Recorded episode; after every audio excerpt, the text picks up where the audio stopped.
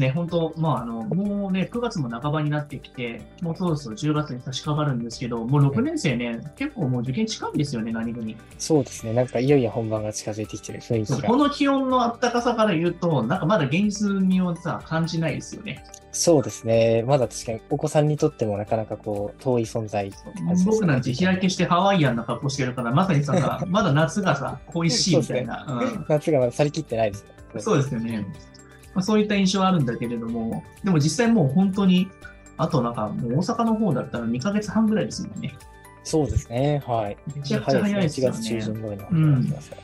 だこのところで結構、もうみんな9月の模試が終わってきて、そろそろマジで結果やばいなとか、うん、もう本当に不安値がピークに達して、な、お母さんなんていうのかな、不安の、不安値みたいなのが爆発してるところの時期だと思うのがこの9月なんですけど、うん、僕はね、毎年やっぱこのずっとこの仕事やり続けたときに、はい、この9月の時、10月の時っていうのが、やっぱり精神的に結構きつかったっすよね。うん、なるほど。まあ、今でこそ全然何とも思わないですけど、やっぱりこの不安になってそわそわしてて、成績が下がってきて、親御さんが結構なんかこう、暴走し始めるとき、この時に若い時だったら、もう一人で結構なんでそういうふうな状況になってるのかよくわかんなかったりとか、なんか結局夏のこんだけ頑張ったものが成果ついてこなくなって焦ってしまったりとかっていうのがあって、はい、だから結構しんどいなと思います。台風以上に結構怖かったですよね。なるほど。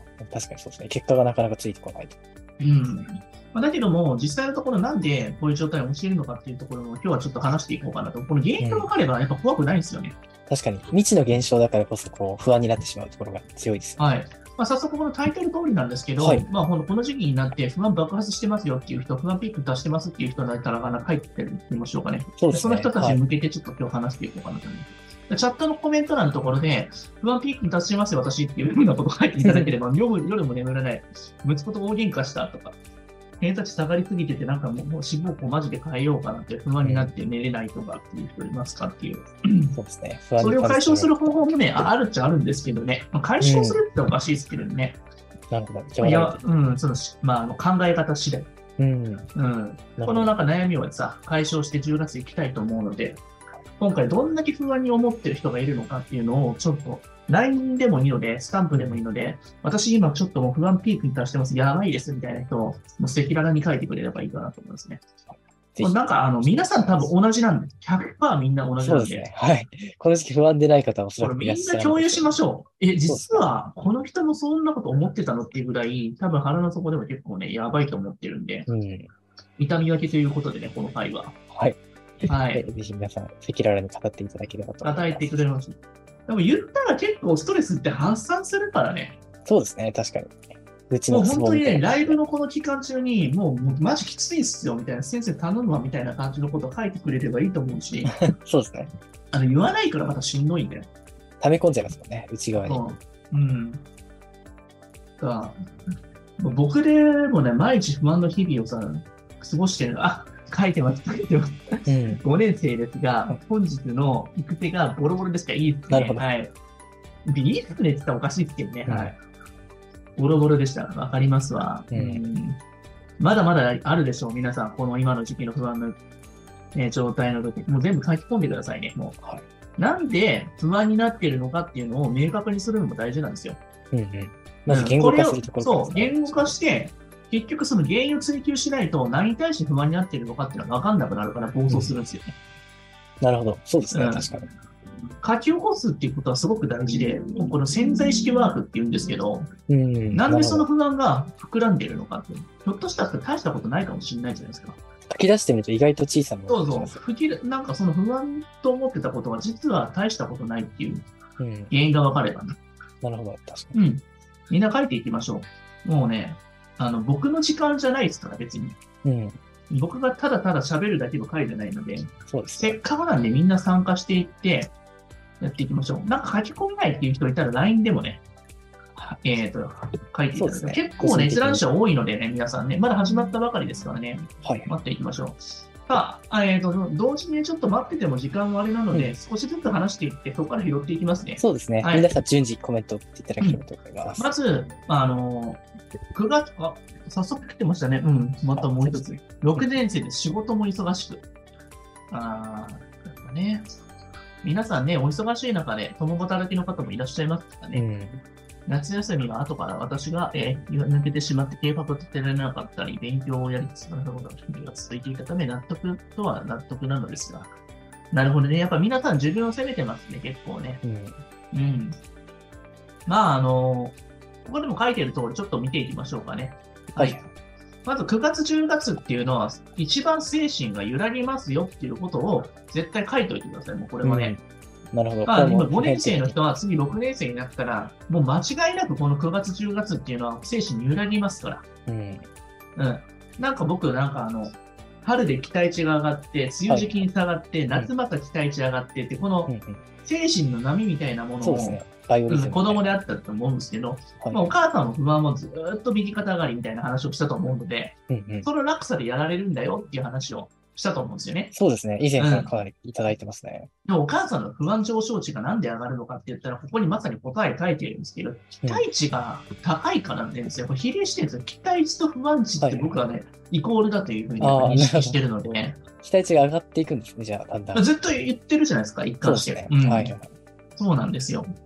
やっぱりね、この辺のところ、不安だと思ってるっていうことは期待がね、募ってるってことなんですよね。うん。期待が募るっていうことは、やはりなんかあの、欲しいものがさ、手に入ったときさ、なんか、うわってなって高揚感になると思うんですけど、手に入れなかったとき、喪失感みたいなの生まれるじゃないですか。そう、同時に来ますよね。そのコインの裏表ですけど。あとは、この期待っていうのは買い物と一緒で、なんか想像してるときが一番楽しかったりとか、ワクワクするじゃないですか。そうですね。確かに受験も同じですね。そう、買い物って言ったんですけど、はい一時期ね、なんか俺スタンプになってるけど、それが。受験は買い物ってそうですね。今年も第2弾出そうだけど、この期待値がどんどん広がるっていうのが、ひょっとしたらお母さんの思い込みだったりとか、ハイブランドのイメージになってるから、それは。うんああ、なるほど。それが得れなかったらどうしようっていうものですよね。うん。うんそこが結構大きいと思います。あとは模試でのイベントが殺到すると、さらに不安値が上昇していきます。うんやっぱりね、もう本当に日本人、まあないしはこの僕ら中学受験とかを受けてる、そのメンタルが、あの弱い、この日本人、右がね、はいあの結構系統がちじゃないですか。そうですね。右に習いでこう。そうだからそういったマインドセットだから、どうしても悪い点数を見ると、ガクッと落ち込むわけですよ。にうん。結果としてこう突きつけられるとそうですね。そう落ち込みますね。だからそれをまたね、真に受けちゃうわけですよ。ああ、もう無理だと。そしてまあ、うちの子何してんだよ。こんだけ夏休みやったのに、またこんな点数取ってんのかよ、みたいな、うんなるわけですよね。そこがなんかすごく、まあ、不安値が上昇のトリガーになっているんじゃないかなと思いますよね。なるほど。まあ、この時期増えますね。もしも確かに。そしてまさにもう一つ、日本というこのね、風土に影響もあるんじゃないかなっていうふうに思うんですよね。で確かに梅雨時期の時にさ、やっぱその低気圧、高気圧とか、この気圧の変化によって、はい。体がだるく重くなったりとかしうて、ん。落ち込むし、またこの夏休み終わって、この気温が上がって、ガッとね、また下がったりとかした時、うん涼しくなった時に、夏のその喪失感みたいなところとかで、なんかあの、あんだけ頑張ってたものが、みたいな感じで、うんその喪失感みたいなのが秋に入るわけですよ。ここで。四季とともに人の変化がやっぱ起きて影響を受けてしまうのが、やっぱ精神の変化とやっぱ、うん、なんかその変動が同調してるのかなっていうところはあるかなと思います。が確かに。また冬になると、右が引き締まってきてみんな頑張るから、まあやらなきゃいけない状態になるから。うんだ。から気をつけなきゃいけないのは、バイオリズムのところで、やっぱり、それぞれ春、夏、秋、冬と、みんなそれぞれの不安があるんだけど、やっぱ秋って結構危険なんですよ、一番。うん。そうなんですね。なるほど。精神の危機が訪れる。だし、なんかもうやっぱり6年生だったら、ここでやっぱ出た結果っていうのが割と最後だったりするじゃないですか。もう冬に持ちとかって言ってもあんまりさ、そうですね。現実的じゃないじゃないですか。でも今の出たものが結構、割ともう鵜呑みにしちゃうじゃないですか。決しますからね。そう。だからそこが結構なやっぱ不安になるような要素ではあるよね。めちゃくちゃ書いてある、フリーダマそうですね後で全部拾っていきますね。やっぱりみんな不安になってるんです、ね。やっぱり不安が溜まってらっしゃいますね。うん、全部拾っていきますよ、今日は。時間オーバーしても拾いますわ。はい。あとは僕らの仕事が、えーこの9割が結構秋にかかってるんだよっていうことですね。うん僕、中学受験の家庭教師の先生だったり、マンツーマンの先生って、やっぱ過去問の対策とかさ、はいもう。最後のなんか手こ入れみたいなブラッシュアップのところは僕らの仕事なんですよね。そうですね。そこがある意味本業に当たるんですよね。そうなんですよ。しかもこの学力の不安っていうのは、うんまあこれ小なりですよね。うんなるほど。まあ、母親の不安の方が勝ってるんですよね。これ意外とみんな分かってなくて、うん。この学力以上に母親の不安の方が大きいんですよ。なるほど。うんそうなんですね。まあ確かにそうなんです。よ。学力悪いから不安なんだと思いますけど、うん意外と不安値の方が実は拡大してるそう、それは何なのかって言ったら、漠然としてる、しかも理由が結構ない場合がほとんどです、うん実は。なるほど。今回明確にしてもらったのはさ、それが本当に不安になってる要素なのかっていうのを認識してもらうために今回書いてもらったわけなんですよね確。かに。言語化すると意外と小さなものになってしまうと。そうなんですよ。しかも、模擬テストの悪いものを見て、それでまた冷静でいられないという、そういう感情的なものじゃないですか。みたいな話。んそうですね。確かに。模擬テストは一喜一憂しないと思って、その時に自分が苦手なものが出れば下がったりするわけだしう、ん。6年生で受ける人たちが増えたら、おのずと自分の偏差値も下がったりとか、もともと高得点だったりとか、はいはい。そういった時も当たり前だったものが下がった瞬間に冷静でいられなくなるんですよね。うん。そうですね。確かうんに。ついパニックっちゃいますね。あのね、この環境の変化に適応しきれてないっていうところが大きいかもしれない。やっぱ初見のことなので。なるほど。僕もやっぱ若かりしい頃は、こうやって受験で難航で偏差値が難航でしていて、その都度なんかお母さんが不安になって暴走してるところを見て、僕もなんか焦って影響を受けたみたいなことで、その状況が理解できなかったんです、初見の時は。客観的にこう見ることたいな感じで。暴走してるお母さんになんか逆ギレされるみたいな。そこでまたひるむと、またなんか悪循環みたいになって、じゃあ私はこう、こう、これ、イニシアチブを保護者の方が取るようになるんですよ。うん。うん。不安な状態で暴走してる。でもそのやり方が間違ってるにもかかわらず、それが正しいかどうか分かんない。またそれも怒られるのが怖いから、先生がもっとビビるともうアウトなんですよ、確かに確かに。そうですね。子供の学力のために必要というよりかは、親御さんのこう命令に従う感じになっちゃう。僕はもう全然関係なかったですけどね、うんそこは。まあ、そこのところになんかなっても意味がないから、まあ、保護者の方がすっごい怖い方でも、やっぱひるまないようにしてましたよね。なるほど。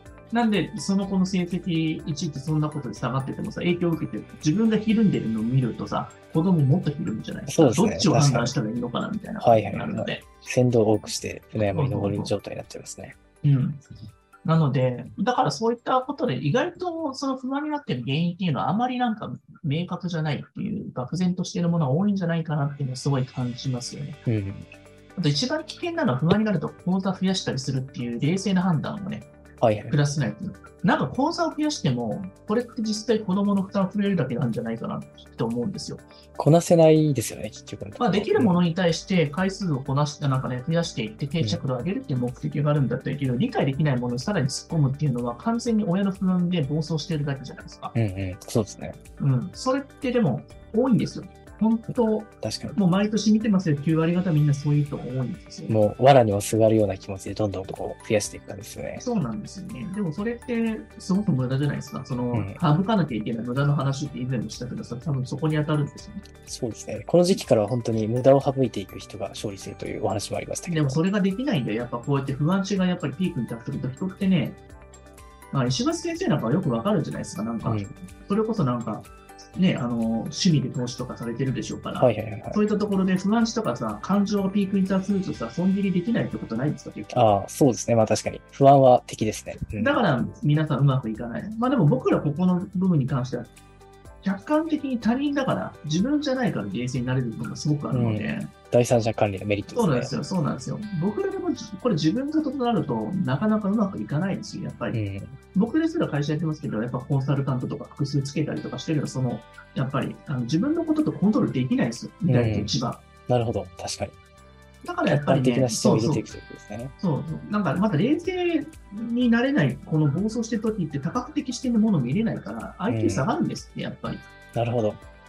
うんそれがある種コンサルタントをつける意義だということですね。あそうなんですよ。冷静にやっぱ見れるっていうのは、ある程度のよ、ね、あの余裕がある状態じゃないと、やっぱ判断できないから。ん確かに確かにうんそうなんですよ。あとはもう本当に解決策どうしたらいいのかっていうことなんですけど、不安になっている根本原因を本当探っていこうということなんで、今回、これで言語化してもらった内容で、根本原因どこなのかなっていうところ、ちょっと今日見ていきましょう。そして、それに合わせていて、共通するものがあるんだったら、すごく皆さんさ、安堵されるんじゃないかなとそうですね。皆さん本当に共通の、えー財産になりますね。ちょっと読み上げてみようかな。まあ、僕がね、想像するまず事例は、まあ、天才を結構抱えている人が多いんじゃないかなっていうのはすごい感じます。うんなん。か周りの人の目だったりとか、世間体をこう気にしてしまっているそうそみたいな。う、なんだかんだ気にしてないと言いかしてても、やっぱり、その祖母だったりとか、はいはいはい。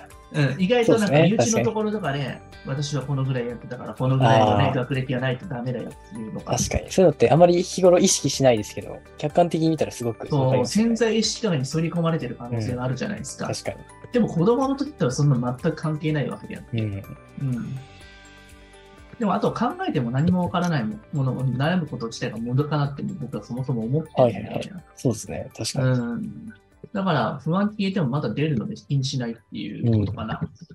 うん、うん不安なんてさ、多分僕も結構、中学受験指導この時期からやっていた時に、授業終わった後とかに結構保護者様と話することとか多いんだけど、でもあれを毎回、世のみに聞いて、はいはい、よかったですね、そうですね、言い続けるんだけど、うん、翌日にはまた違うまた不安悩みが無限に出てくるんで。そうですね。噴出していきますね。ポコポコポコポコ湧き出てくるんで。そうですね。無限供給で湧き出してくる、ね。スプリングのごとく出てくるから。確かに。ポコポコポコポコ出てくるから。だから、まあ、あの、気にしないっていうことと、まあ、そういうものだっていうふうにもやっぱり、まあ、思い込むっていうことですね。うん、この時期はそういうなんか、はしかみたいなもんなんだよと思った方がいいかもしれない。はしかですね。なるほど。確かに。かかるものなんですよ、もともと。うん。だから、中学受験でやる意味っていうのはさ、結構こういうはしかみたいな状態をさ、通ってきてる人、通ってきて経験した人はやっぱりさ、こういうものだってわかるけどさ、そうですね。ある種人間的成長すごい得れるから、まあやっぱあの、ね、その人間として普通にこやってない経験してる、うん、やった経験の人はやっぱ違うじゃないですか、この器のでかさみたいなのが。常に出てくる不安をどうやって打ち消していくかっていうのを日々工夫してきた人とそうでない人とはすごい差が出ますね。まあ、そこではやっぱり一人で抱え込まないっていうことが大事。本当に、うん、本当負のループで考え続けるから、しょうもない。これは相談するだけでも全然その辺のとこ変わりますよね。そうですね。やはり安心感が出てきますね。あ、そんな見方でものを考えてんだ、この人たち。だからうまくいってんだ、みたいな。うんうん、私一人で悩んでても本当もったいなかったな、多分。それはね、抱えるだけ時間の無駄なんで、この時期は。うん、確かに。早速ちょっと、それぞれの今の不安要素となっている部分を言語化していきましょうかね。そうですね。うん。パーッと書いてくださってるんで、まあ仕事が忙しいって外的要因もあるし、うん、最近ぼーっとしてて、えー、勉強しなくなりました。それがバトルが一品やめようかとも考えています。自分は期待は、ね、募って不安になってるんだけど、子供が多分それに相応して勉強集中してやってないと思ってるから、焦りだよね、これもね。うん、この方、T さんですかね。EY、はい、KY さん。そうですね。中野様は5年生ですよと。マンスリーの偏差値と人模試の偏差が10ぐらい差が出始めていますよと。これからどう対策したらよいですかっていうことで。これはなんか不安になっている原因に対しての部分なのかな？違うのかな？これただなんか今悩みのところの部分に対して質問してるだけですよね。質問いただいてます、でもここの部分を解消されたら不安にならないってことでしょ？うんうん。でもこれが、ね、でも埋まらなかったらどうするんですか？うん。ずっと不安になり続けるだけなんで、まあ、それは根本の解消にはならないですよね。だからそこを解消することが目的じゃなくて、結局軸ずらしていかなきゃいけないんじゃない？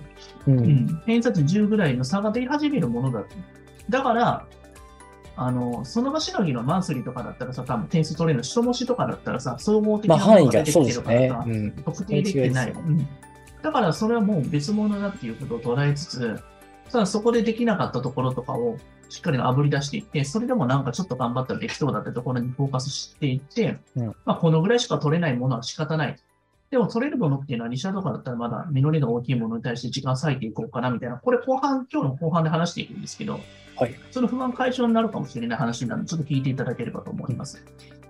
やっぱ仕事が忙しい人多いんだね、やっぱね。うん、そうですね。皆さんかなりお忙しい。この勉強量でいけるのだろうか。多分お母さんのが忙しくしてるから、多分子供ももうちょっと頑張ってくれよっていう部分があるのかもしれないよね、多分。うんうん。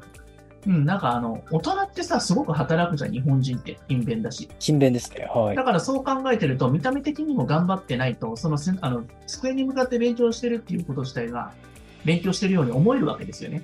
ああ、なるほど。でも実際のところ僕は机に向かって勉強してても、そいつは頭使ってないから俺サボってるっていうふうに思う時があるんですよ、僕らを見るときに。ああ、そうですね。その結局のところ、まあ姿勢だけじゃなくて、やっぱり中身を見なきゃいけないです、ね。まあそれは普段のなんか質疑応答だったり何してるのってあの、声かけした時にそれは全てわかることなんで、ああ、こいつサボってんだっていう、表面的に勉強してるつもりになってるけど頭に入ってないなっていうのは、うん、僕はなんかその、勉強している風、中学受験風を装って、ただなんか時間時間を過ごしてる、無駄に過ごしてる子だけっていう感じですよね。あと、うん親に怒られるのが怖いからそうしてるだけっていう子たちが多かったりするんで。意外とそうですね。そういう目的が変わ親は気ってますよねづいてないですね。うん目的が変わってます。親に怒られないようにするために中学受験を装ってるだけかもしれない。それの素直マシンになってるかもしれない。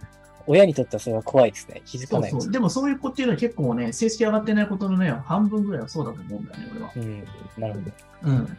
あとは、えっ、と、小6。だからなんかサボ、一見サボってそうなやつ言ってても、ちゃんとなんか、あ、こいつちゃんとやってんなっていうのは僕らわかるんで、そうですね。だから意外とはいで。うんうんうん。だから心配しなくてもいいかなと思いますね。あと小6です。えー算数の苦手意識が強く、5年生に後半で日が出てからはすでに急降下しました。本番までに親としてどうしてあげたらいいかわかりません。急降下しても、その日が、日が出てから急降下したことによって受験が落ちるってことはまずないので、別に。うん。うん。でも6年生になって今の時期から日をちょっとやったら結構簡単に解ける部分多かったですね。比例配分のところから多分分かってないだろうね、きっとこの辺のところ。そうですね。比例配分でかなりつまずく生徒さん多いですね。うん速さと比が絡んできたりだとか。からもう一回5年のさ、内容ちょこって言ってみたら結構できるところ増えてくると思うし、相手難しいんだったら過去問とかでも偏差値40代のところの、まあ、あの、滑り止めみたいな学校のところの1年度分ぐらい解いてみてやってくると、なんか他のところで点数取れるから結構自信つくと思うんですよね。意外とそうですね。その、どこを見ればいいのかっていうのがかなり浮き彫りになりますね。それちょっとやり直すだけでもいいかもしれないですね。うん。本番まで親としてどうしてあげたらいいか分かりますね。なんかあの、この子が確実に解けそうな問題とかをしっかり選んであげてくると、うん、それは大きいですよね。あと、り日、日、日やっても日出ない学校もいっぱいあるし、本当にそうですよね。うんうん、分野、分野表をちゃんと見た方がいいですね。うん日取れなくて全部落としたとしても、計算の部分と他のところで補えば全然受かるし、確かに確か単数30点しか取れなかったとしたら、他の科目で全部3項目で補えば全然受かるし、に。うんうん、その話後半後半でも言っていくんですけど、はいはい。うん。上がらないものに対して無理やりやってるの意味ないですからね。うん。うん。あと、小6の男子です。この時期になって子供のエンジンが変わらず、えー隙を見ては YouTube を見ます。ああ、なるほどね。連れて行って、むあ無理無理無理。だから今の時期でもずっと最後まで YouTube 見ますよ。最後までゲームしますよ。なるほど。うんそこは変わらないということですね。いや、それが、そうなんですよ。そんな感じで、え、ずっと遊んでたけど、こんな感じで受験終わるのっていうのが中学受験です。うん。なるほど。それは経験してみないとわからないですね。だから、模範で他の子は勉強頑張ってるんだからとか言って、みんないいとこしか言わないんだって。だから結局パチンコとかで買ったやつもいいとこしか言わないやつと一緒ですよ、関係って。そうですね。他の人で言わないですよ。そうそう、言わない言わない。だからみんなこっそりゲームしてますから。うん。これが正常です。確かに。うん、連れて行ってもそんな子供ごときが、そんな学校の予算とかわからないです。俺らもわからないですから。説明会でさ、うん。うまくなんかさ、パフォーマンスしてるその時だけの文化祭を見た時にさ、ただ楽しそうだと思っても、その本質の学校の相性とか良さなんて正直わかんないからね。そうですね。まあ、それこそ先週おっしゃってみたい、みたいに、あの、フラッと立ち寄った時の学校の姿そのうそうそう姿だったりしまそう。すよね。鈴木をね。そうですね。そうそう。かっこつけてたりとか、なんか持ってる時とかって、結構なんかイベントになっちゃってるから、その学校の普段の良さとかって見れないからね。うん。うん確かに。そうなんですよね。つい先ほど好きなだけ YouTube 見てるとドリ作ったところですよ。うん。あのね、これどなってよかったです。見てるだけでよかったんですよ。惜しかったっすね。あなるほど。惜しかったっすね。うん。このね、やりたいときはね、やったらいいんですよ。お前、昨日すぐまで見たらいいよ。その後しっかりすっきりしたらさ、あのややる気が出たときに一緒にやったらいいんじゃないやろうよ。みたいな感じで言ってあげた方がいいんですよ。ああ、なるほど。これねこの時期の裏技もう教えますよ。僕の指導方法で。どこまでも押してダメなら引いてみなですよ。なるほど。押してダメなら引いてみた。これは。これはね、なんで YouTube 見たりとかゲームが今の時期盛んなのかっていうと、おか親とかの期待値が不安値が高くなっていくから子供は怖いんですよ、さらに。ああ、ある意味だからバランスをと、取りたいそう。。だから逃避してるんですよ。やっぱ怖いし。確かだから、今、まだ逃げてもいい、まだ時間あるからって言って、に。うんしっかりやりなって言って、そこで気分転換したら次攻めたらいいんだよって、そういったところをうまくサイクルに持っていけばいいんですよ。だから意外と、いや、あんた頑張りすぎだからさ、成績下がったらあんたの原因じゃないしさ、って言ってあげて、夏季講習ですね、頑張ったし、できなかった、上がんなかったらもうしゃあないよって言って、うん。うん。だからたまにはちょっとさ、そういうのもいいよって言われたら、どう思うの？普段やりまくってる子が。確かにそうですね。それはある種別な意味で、こう、精神的な、こう、すごく、あの、安心感を与えられるので。安心感プラス違和感を感じるじゃないですか。あんだけ言ってたのに何なんだろうみたいな感じで、はい逆に怖くなって、現実やっぱわかるわけですよ。なるほど。俺のこと気にかけてくれてるけど、このままで本当にいいのか、諦められてんじゃねえかな、親とかって、まあ、やばいやばいやばいってなってエンジンかかったりするから、なるほど。そう、なんか叩いてダメな時って、一回やばいやってるたらいきなりかかる時あるから、車も。確かに。なるほど。次と同じですね、意外と。あのね、この辺のね、心理的な駆け引きがね、みんな弱いんですよ。僕は結構得意なんで。うん。うん、結構押して押してでいっちゃいますよね、普通だと。そうそう、押した時にストンと離れるんですよ。うん。うん。だからね、そこのところをね、ちょっとうまく活用してみてください。うん。結局は、親が原因で不安になってゲームやってたりとかする場合がほとんどするから逃げないんですよね。でもいいんだよ。でもそれを逆に言えるっていうことは、親が、やっぱり男前母ちゃんになってるからじゃない。うん男前母ちゃんモードに入れば、それが言えるんですよ。なるほど。そうですね。突き放せるんですね。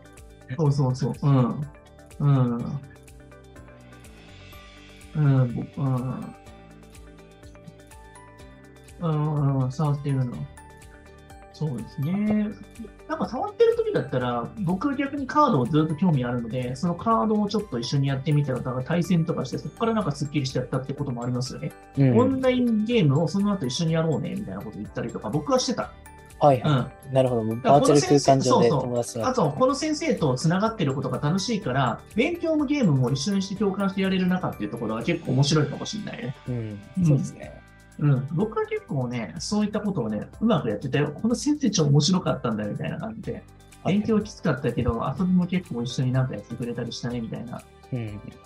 うん、そういう、でもメリハリ大事だと思うのずっと勉強ってきついと思うから、うん楽しいことをちょいちょい入れていくと、やっぱ続くんだよね。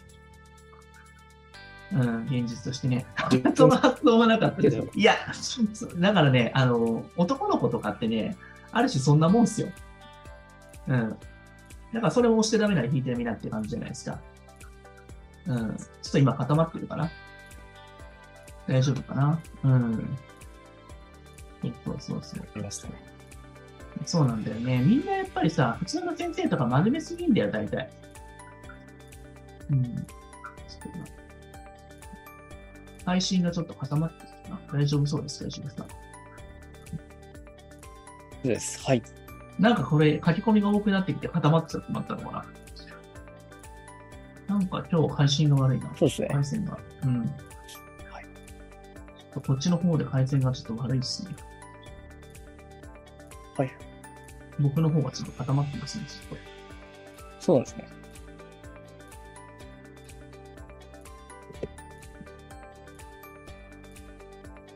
そう、動いて。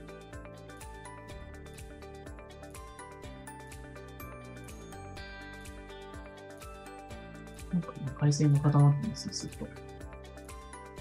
はい。う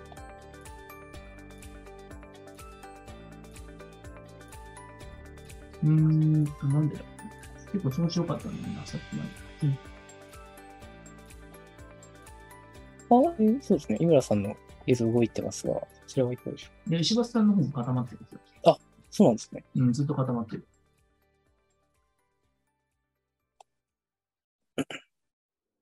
僕は動いてるんだけど、石橋君固まってる。うん。なんかそっちの回線も悪いです。全然動かないです。多分なんか、あの、YouTube 上だと動いてるみたいなので、大丈夫だと思います。いやこっちは全然大丈夫じゃないですね。ラグがすごく起きますね。ああ、うん。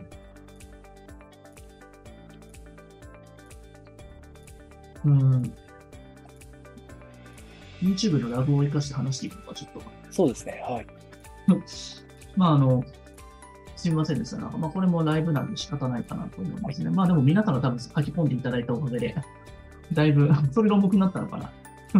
多分おそらくそこは関係ないかもしれないです。ちょっと。僕の方はね、回線止まってないんで、うんうん。うん、多分石橋さんのそのライブのところの部分が固まってしまって、うんおかしくなってましたね。よしよし、戻ったかな。まあいいや。えーっと、ポケカをずっと触っていたら、そうなんですよね。結構ね、あの、真面目すぎたりとか、こうしなきゃいけないとか、あの、ねばならない精神でやってる先生がほとんどなんですよね。うん。でもそれがると大体ね、失敗するんですよ。そうですね。子供の意図と話しますね。うん。なんか舐めてるなって思って、この人本当にふざけてるけど大丈夫なのかなって思うぐらいのマインドセットでいかないと結構やられますよ。なるほど。うん、去年も言ってますけど、なんか僕割とひょうひょうとしてるって言うじゃないですか、石川さん。そうですね。はい。そのぐらいのマインドセットを作らなきゃいけないんですよ。これ意識的に作ったもんですからね、実は。ああ、ある種演じてらっしゃるね。もともとじゃないですよ。最初はやっぱり初見のものってめちゃくちゃ怖かったですからね、やっぱ。やうん。確かに。っぱ経験則ですよね。あとでも、なんだろうな、特に子供に好かれようと思ってめちゃめちゃ頑張ってたな、僕は最初。ああ、なるほど。その子供の興味関心がどこなのかっていうのを、まず第一に探るってことを見てましたよ。うん。うん、体験授業感情面でこそう共感しないとやっぱり知識も全然伝わっていかないですよね。あの、IQ やっぱ下がると思う。うん。なんか分からないものとか苦手意識のあるものに対して無理やりうんやろうとしたら嫌われるし、まず人間関係構築できないし、確かに。うん、あとは、そのなんか、入るものも入らないよ、やっぱ。